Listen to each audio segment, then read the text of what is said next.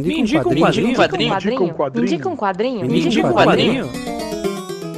Me indica um quadrinho. Um programa de indicações do podcast HQ Sem Roteiro. Você disse que me ama, pensa que engana meu pobre coração.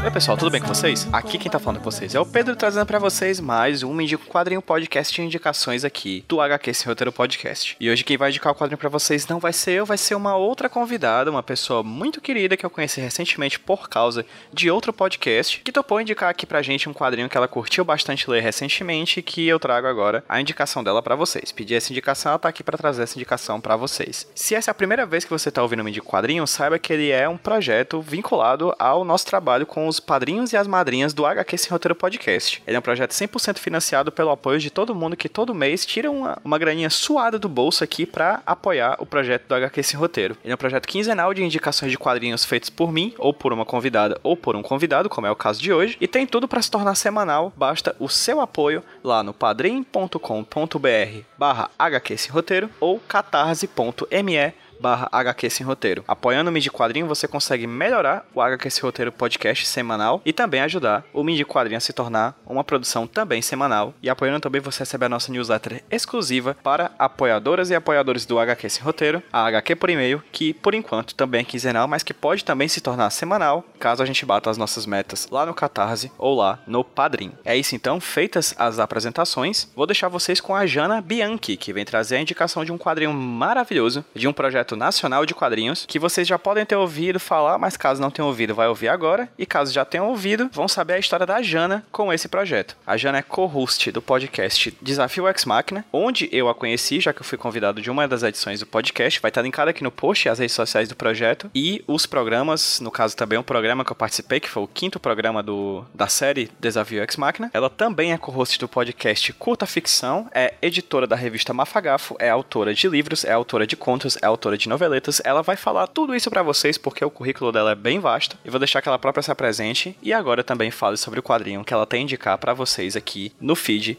do HQ Sem Roteiro Podcast. De cara, Jana, muito obrigado pela sua indicação, muito obrigado pela participação aqui no Me Indica um Quadrinho. E fique à vontade aí, por favor, me indica um quadrinho? Oi, gente, eu sou a Jana Bianchi, eu sou autora de Lobo de Rua e de alguns outros contos e noveletas por aí. Eu sou uma das hosts do podcast Curta Ficção e do podcast Desafio Ex Máquina. Eu sou colaboradora do jornal satírico Tempos Fantásticos e editora da revista Mafagafo, que publica contos de fantasia e ficção científica. E hoje eu vou indicar para vocês a história em quadrinho Turma da Mônica Laços. A minha relação com a Turma da Mônica começa antes do meu nascimento já que os meus pais dizem que escolheram meu nome, que é Janaína, lendo uma historinha do Papa Capim, que foi uma coisa que inclusive minha mãe fez questão de informar pro próprio Maurício de Souza quando a gente pôde conversar com ele na Bienal de São Paulo de 2014. Depois de ser alfabetizada lendo as historinhas da turma, como praticamente qualquer brasileiro que foi criança da década de 70 até hoje, eu virei uma leitora ávida e já adulta eu caí no gosto dos quadrinhos e das graphic novels. Por isso eu fiquei maluca quando eu soube da existência do selo Graphic MSP. Apesar de ser o segundo volume do selo, Laços foi o primeiro que eu comprei. Eu li no fretado do trabalho, metade na ida e metade na volta volta. E eu fiquei tão tocada com algumas passagens que eu cheguei em casa chorando, assim, as lágrimas. Emocionada tanto com a história em si, quanto com as referências tão doces e tão gostosinhas, assim, da minha infância. Turma da Mônica Laços é uma história em quadrinho do selo Graphic MSP, que é organizada pelo Sidney Guzman. Ela é roteirizada e desenhada pela Lu e pelo Vitor Cafage e saiu pela Panini em 2013. Embora a história de Laços seja autocontida, acho que dá para considerar que ela tem três volumes, né? Já que os irmãos Cafage depois ainda lançaram lições e lembranças. A série MSP Graphic em si tem 20 volumes e mais alguns anunciados. Né? Isso eu tô falando agora do fim de 2018. E Turma da Mônica Laço está disponível em duas versões: uma de capa dura e uma de capa flexível. Ambas com lombada quadrada, 96 páginas de papel couché no é, formato europeu. Ela tem 19 por 27,5. E a premissa da história em quadrinho é muito simples. Eu acho que até talvez por isso a história seja tão forte, tenha me impactado tanto, assim. E o que a gente acompanha ao longo da história é a saga da Turminha da Mônica, a formação mais clássica, né? Mônica, Cebolinha, Magali Cascão, atrás do Floquinho, o cachorro cachorro do Cebolinha, que fugiu de casa e desapareceu. E eu resolvi indicar Laços por duas razões. Primeiro, porque é uma história maravilhosa sobre amizade e união, contada com bastante competência, com sensibilidade e com os traços simplesmente maravilhosos do Victor e da Luca Fage. Inclusive,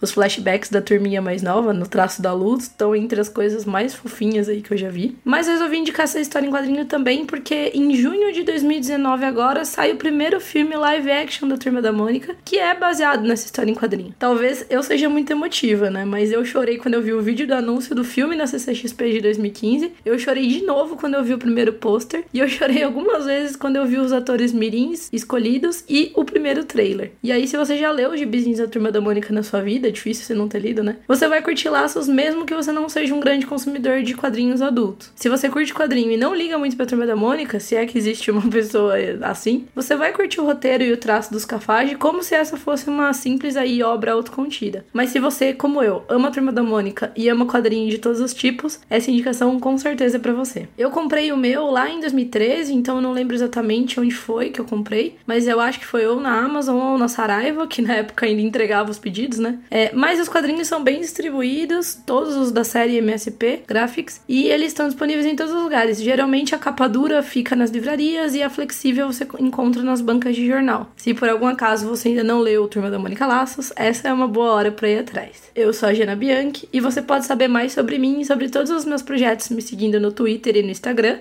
janapbianchi, ou então entrando lá no meu site, janabianchi, com ch no final.com.br. Se você curte escrita e mercado editorial, visita também lá o Curta Ficção, em curtaficção.com.br. E se você quer ler notícias e colunas do presente, passado e futuro alternativos, visite temposfantásticos.com e descubra mais sobre o nosso jornal temporal. Por último, se você curte conto, ou ficções relâmpago de fantasia e ficção científica, dá uma olhadinha no mafagaforevista.com.br. Eu agradeço o convite, PJ, e um abraço.